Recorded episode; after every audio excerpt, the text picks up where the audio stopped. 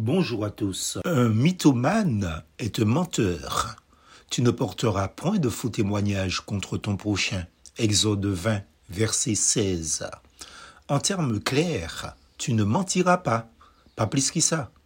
Nous sommes en un temps où on ne dit pas les choses franchement. Cela s'appelle être politiquement correct. Perso, j'ai inventé le terme suivant pour notre milieu évangélique, être religieusement correct. Notons surtout l'approche de certaines personnes qui pensent que dire les choses telles qu'elles sont est plus choquant que le mal qu'elles causent, que c'est plus blessant et que cela pourrait pousser l'auteur du mal vers un déséquilibre psychologique. Alors que faire? Le mal est déjà un déséquilibre fonctionnel. On m'a argumenté une fois que la vérité blesse. En gros, il ne faut pas blesser un menteur qui détruit la vie de ses semblables par des mensonges. C'est lui qu'il faut protéger après son crime, car c'est bien criminel de mentir sur les autres. Voilà donc un argument qui ne tient pas la route, car en un premier temps, il y a le commandement divin du décalogue de l'entête, et partout dans la Bible, il est question de parler selon la vérité à son prochain. L'injonction est donc claire. C'est pourquoi renoncez au mensonge et que chacun de vous parle selon la vérité à son prochain, car nous sommes membres les uns des autres. Éphésiens 4, verset 25. Dieu se serait-il trompé?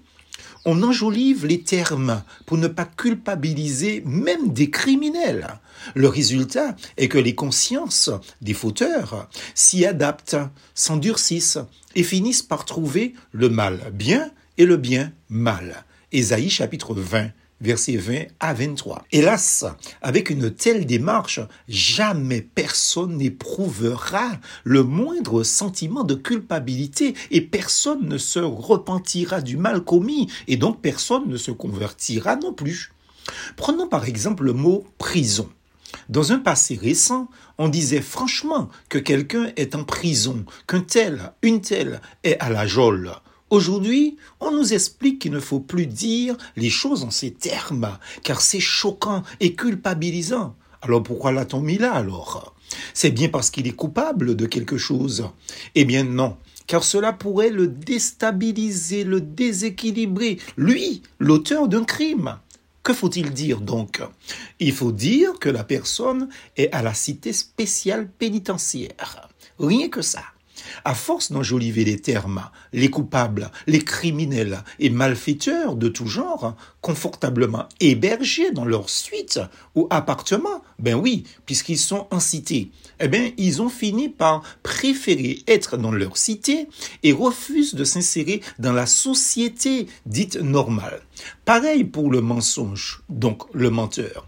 Il ne faut pas dire que quelqu'un ment ni qu'il est menteur. Un, il faut dire qu'il est un mythomane, qu'il a un comportement mythomaniaque.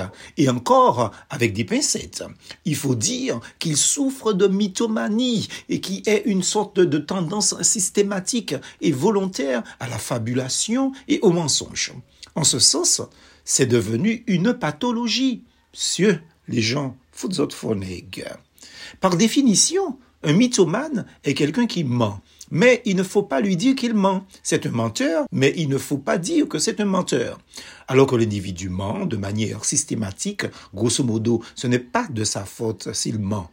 Car il n'a pas conscience de la frontière entre ce qu'elle dit et la réalité, entre la vérité et le mensonge, le pauvre c'est qu'il n'est pas capable de réaliser le caractère mensonger de ses déclarations, même quand on le confronte à la réalité. Eh ben, bon, bel, bien. Ainsi, il vous est demandé, avec une telle approche, de prendre à bras le corps son problème pour vous. Maintenant, ce n'est pas le menteur qui a un problème, mais c'est vous qui en avez un nouveau. Si, si.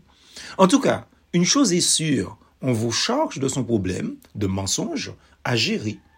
Déjà que vous n'arrivez pas à maîtriser vos propres tares, vos défauts à cause des soucis et des difficultés de la vie qui sont plus ou moins nombreux, il vous est demandé non seulement de supporter le menteur et son mensonge, mais d'avoir et de vous armer de patience pour soutenir le menteur sans le contredire ni l'agresser. Ceci pour instaurer une relation de confiance entre vous et lui pour sa restauration. Vous permettez donc au malade d'avoir une meilleure compréhension de son fonctionnement. Vous l'aiderez car il est possible pour le mythomane d'apprendre à accepter sa vie pour ce qu'elle est et de cesser de la réinventer systématiquement. Le blême est, s'ils continuaient de mentir que sur eux-mêmes, je dirais OK, mais le problème, c'est qu'ils mentent sur la vie des autres, détruisent la réputation de leurs prochains et inventent des histoires sur leurs semblables. Avec de telles approches psychologiques et médicales, on finit par comprendre pourquoi nous sommes dans une société malade. Et tous semblent bien se sentir dans une telle société, dans un tel environnement. Comme a dit Judy Krishnamurti, ce n'est pas un signe de bonne santé mentale d'être bien adapté à une société malade. Fin de citation. Si la société est malade, c'est bien parce que les hommes sont malades, car Dieu a créé toutes choses bonnes. Genèse, chapitre 1er et chapitre 2. Cette maladie a un nom, il s'appelle le péché. Même là, les chrétiens ne disent plus péché, mais faute, erreur. À mon humble avis, il est plus simple de dire les choses comme elles sont. Comme je dis souvent, si vous cachez votre maladie à votre médecin, jamais vous n'aurez la guérison. Un chien est un chien, un chat est un chat. Voilà pourquoi mes prêches, mes écrits et publications n'auront jamais mille likes ou dix mille j'aime. Mais alors, j'oubliais, on est méprisé que dans sa patrie, parmi ses parents et dans sa propre famille. Marc chapitre 6, verset 4 disait Jésus. Plus en Jésus.